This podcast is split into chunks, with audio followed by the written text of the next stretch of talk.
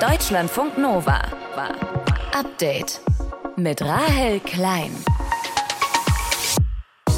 Es kann im Moment ja oft ziemlich lange dauern, bis man einen Psychotherapieplatz bekommt. Und dann fragt man sich vielleicht, ja, was kann ich denn machen, um diese Zeit zu überbrücken? Die gute Nachricht ist, es gibt Hilfsangebote, die auch schneller verfügbar sind. Und dazu gehört Coaching nicht. Coaching ist eher was für gesunde Menschen, die sich verbessern wollen, die noch gesünder werden wollen. Das sagt Deutschlandfunk Nova-Reporterin Maike Glass, die für uns Anlaufstellen gesammelt hat, wenn wir psychische Unterstützung brauchen. Und wir schauen uns heute auch an, warum uns das in Deutschland betrifft, wenn in Frankreich die Hälfte der Atomkraftwerke gerade nicht laufen und dort deutlich weniger Strom produziert wird. Anstatt eine Stütze des europäischen Systems sein zu können im kommenden Winter, wird Frankreich eher Unterstützung von den anderen Ländern benötigen. Das sagt Christoph Maurer, Energieexperte. Ob dadurch auch in Deutschland im Winter der Strom knapp werden könnte, auch das unser Thema heute. Am Freitag, dem 16. September. Schön, dass ihr zuhört. Deutschlandfunk Nova. Ja, wir haben uns ja in den letzten Wochen vor allem mit der Frage beschäftigt, ob unsere Gasvorräte in Deutschland für den kommenden Herbst und Winter reichen. Und unsere Nachbarn in Frankreich, die diskutieren gerade vor allem über Strom. Im Vergleich zu anderen europäischen Ländern hängt Frankreich nicht so sehr von russischem Gas ab. Viele Haushalte haben elektrische Heizung und zwei Drittel des Stroms kommt aus den 56 Atomkraftwerken. Ungefähr die Hälfte von denen ist aber gerade gar nicht in Betrieb, weil die zum Teil ziemlich alt sind und bei Wartungsarbeiten Mängel festgestellt worden sind. Es gab aber auch zu wenig Kühlwasser im Sommer wegen einer schweren Dürre und deshalb mussten einige AKWs runtergefahren werden, weil die Kühlung sonst nicht garantiert werden konnte. So, deswegen produziert Frankreich gerade deutlich weniger Strom und das wiederum hat Auswirkungen auf uns in Deutschland, weil das europäische Stromnetz ja zusammenhängt. Welche welche Auswirkungen das konkret sind, darüber spreche ich jetzt mit Christoph Maurer. Er ist Experte für Energiewirtschaft, hat eine Beratungsfirma zu dem Thema und lehrt an der Uni Erlangen. Herr Maurer, wie hängen denn die französischen Atomkraftwerke und meine Steckdose zu Hause zusammen? Ja gut, die sind zunächst einmal über das kontinentaleuropäische Stromnetz direkt miteinander verbunden. Das heißt, die Frequenz, die die französischen Atomkraftwerke im System sehen, ist die gleiche, die sie an ihrer Steckdose auch sehen.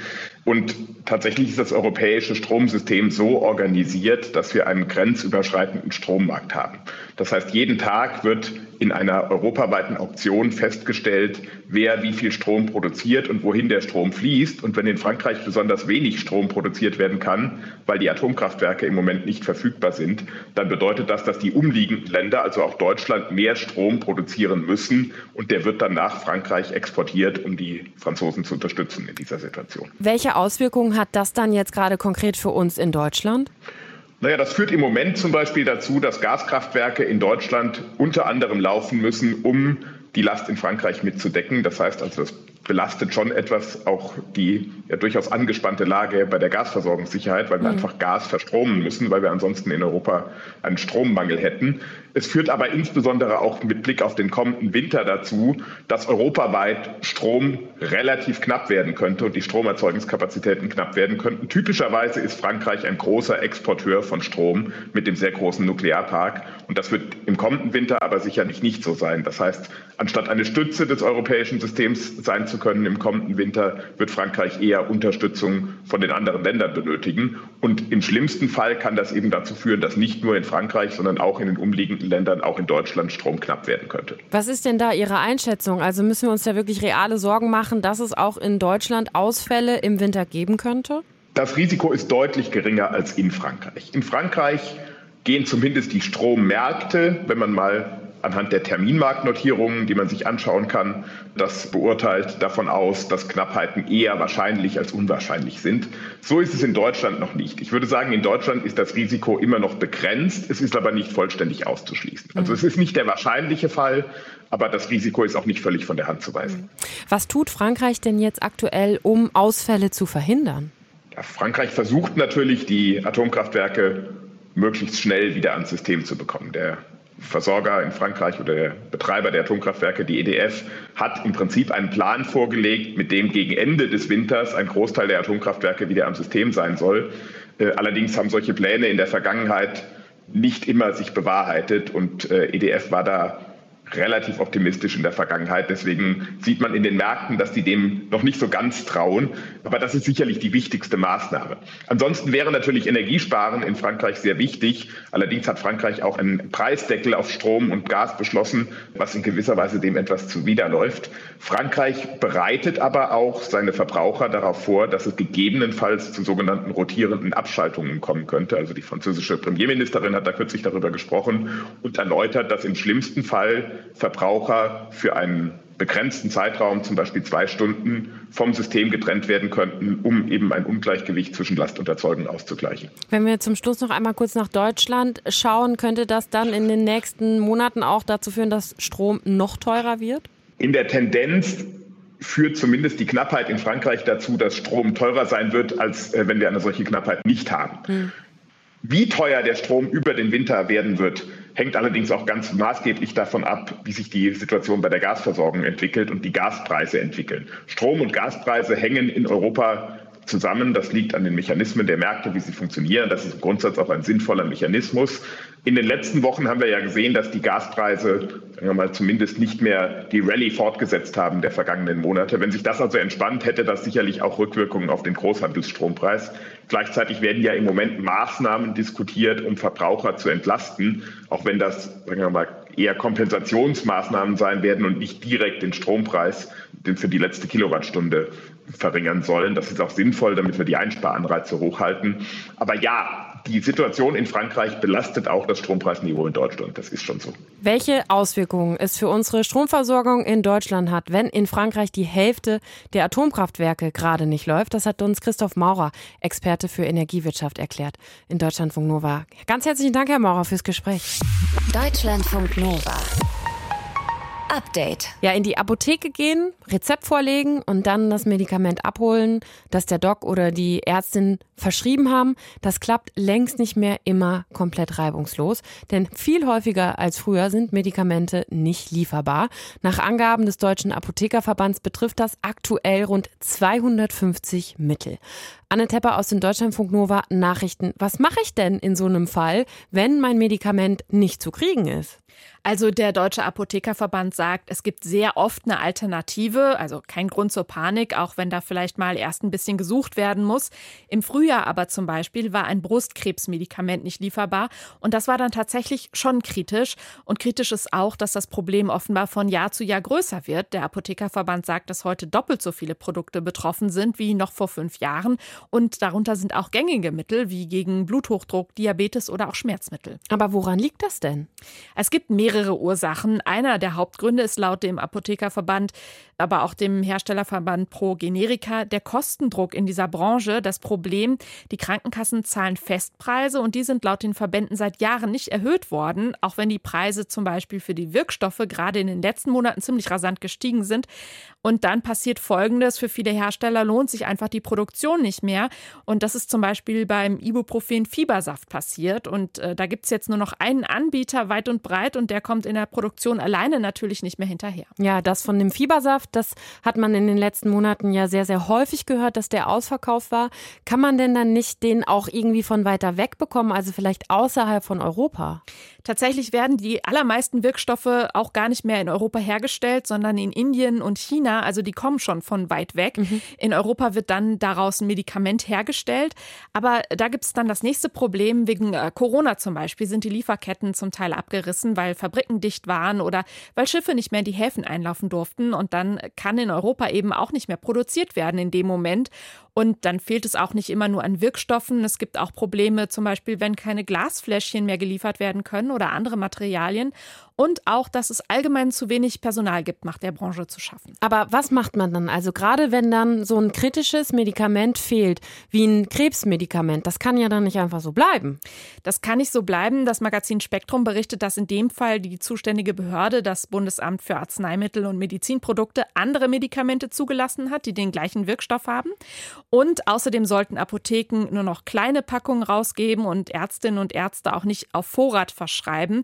Und seit dem Sommer haben die Apotheken in Deutschland laut BfArM auch wieder genügend von dem Medikament auf Vorrat. Das ist aber ja auch immer stressig, ne? Wenn du dann nicht genau weißt, kriegst du jetzt genug oder gibt es dann irgendwann in Zukunft nochmal Lieferschwierigkeiten.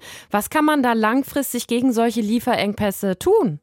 Ja, da muss natürlich die Politik einschreiten, sagt zumindest der Apothekerverband. Und zwar zum Beispiel sollten Genehmigungsverfahren schneller werden oder es sollte aus Sicht des Verbands auch wieder mehr Geld geben für die Produktion, damit sich das eben wieder lohnt und es auch ein Medikament wieder von mehreren Anbietern gibt.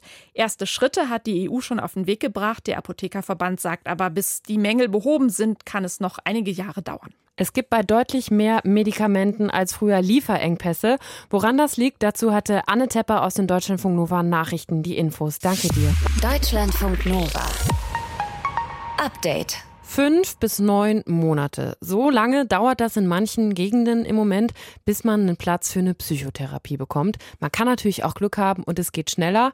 Aber ja, so ein halbes Jahr kann eine sehr, sehr lange Zeit sein, wenn es einem schlecht geht man verunsichert ist oder Ängste hat.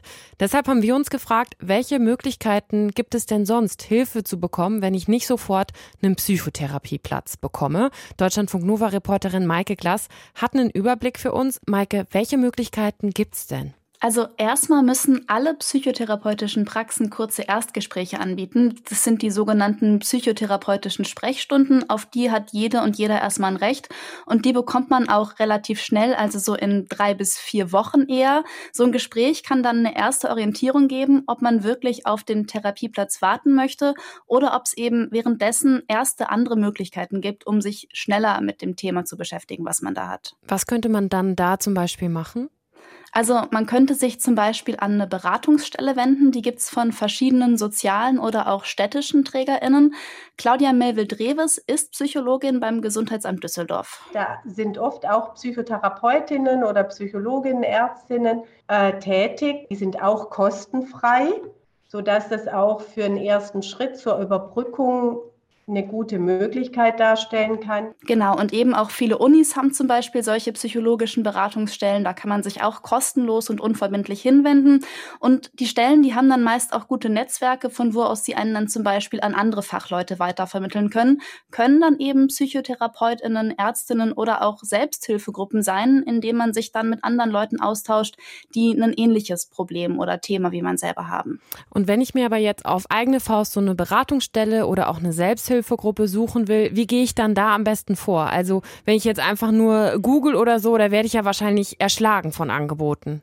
Ja, voll. Also wenn man da einfach nur irgendwie Hilfe bei psychischen Problemen eintippt, da kommen tausend Sachen und ich glaube, man kann nicht so richtig einschätzen, ist das jetzt gut, ist das seriös und es kann schnell zu viel werden und überfordern. Das sieht auch die Expertin so und sie hat mir gesagt, man soll besser gezielt zum Beispiel auf der Seite der eigenen Stadt suchen. Also deshalb dann lieber immer gucken, in welcher Kommune lebe ich und dann ist man oft überrascht, wirklich, was es so gibt. Und dann ist es auch so ein strukturierter Überblick, dass man wirklich die Seiten der Kommune dafür nutzt. Ja, und Seiten der Kommune bzw. der Stadt heißt wirklich ganz platt auf die Seite von der Stadt Düsseldorf oder der Stadt Köln gehen und da Richtung Gesundheit, Psychiatrie, Psychotherapie schauen bei den Stichworten. Und da gibt's dann echt einige Angebote. Ein weiterer guter Tipp ist auch die Website der eigenen Krankenkasse. Da sind auch Ansprechstellen oder Angebote aufgelistet. Und es gibt auch Apps, die bei psychischen Problemen helfen sollen, von Krankenkassen selber oder von der Deutschen Depressionshilfe. Die ersetzen natürlich jetzt keine Therapie, aber sind auch, um diese Wartezeit zu überbrücken, manchmal sehr hilfreich. Auf Instagram oder auch TikTok sind ja auch viele Leute unterwegs, die dann sowas wie Coach oder Lebensberatung im Profil stehen haben und Tipps bei psychischen Problemen anbieten. Das ersetzt aber wahrscheinlich ja keine professionelle Psychotherapie. Nee, nee, absolut nicht. Also Coach ist keine fixe Ausbildung, das ist kein geschützter Begriff. So kann sich im Endeffekt jeder und jede nennen.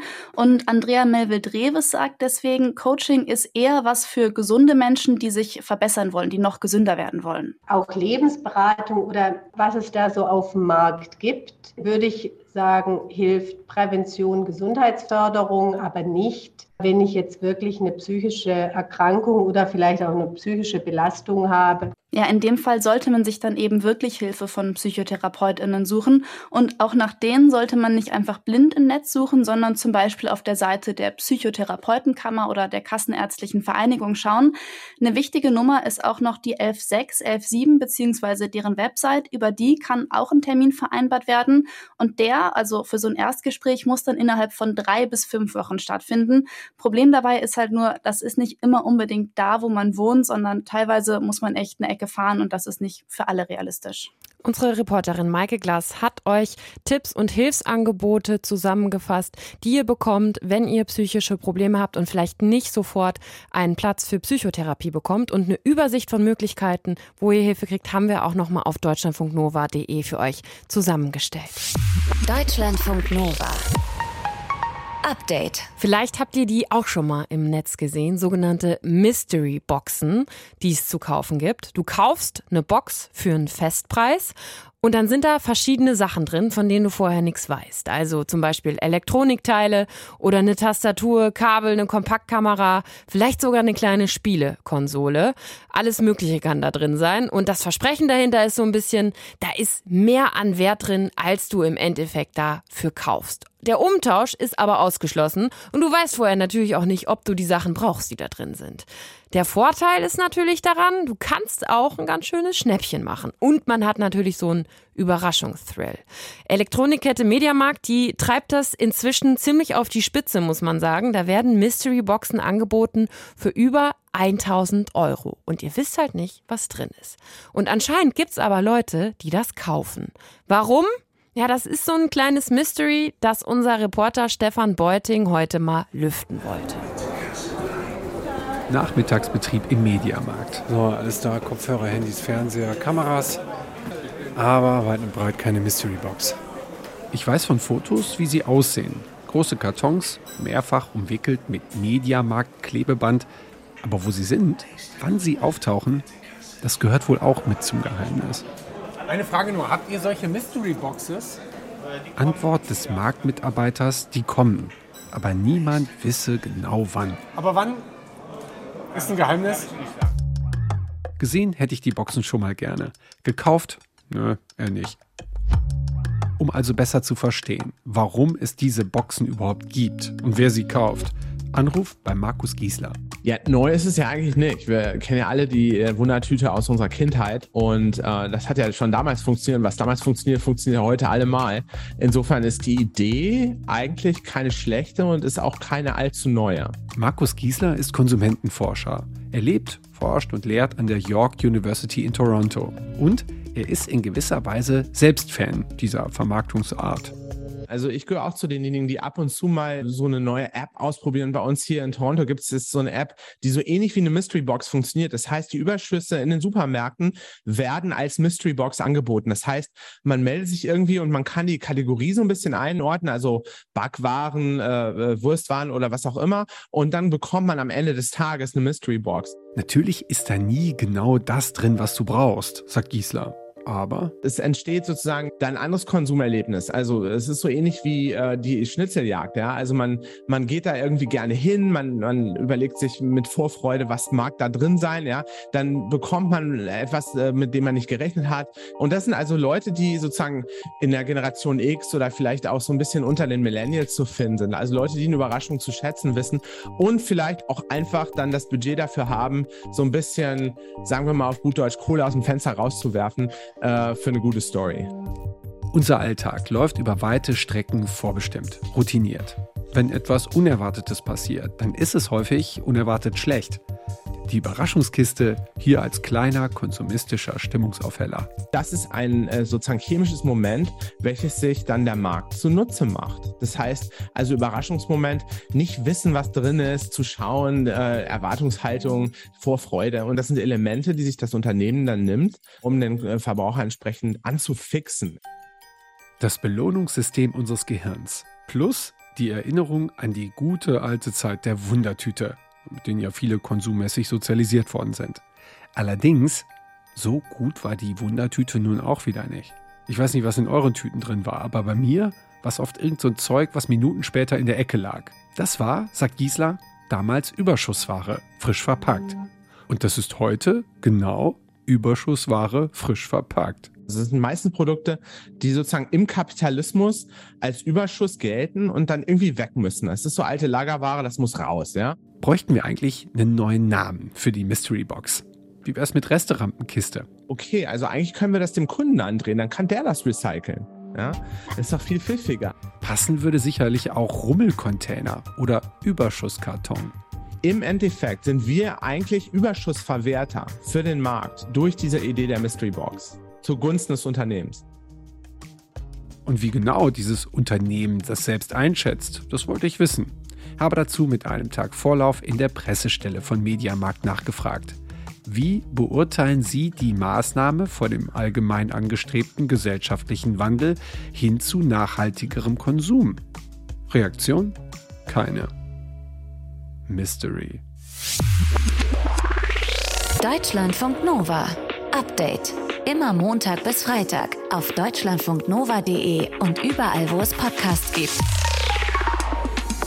Deutschlandfunk Nova.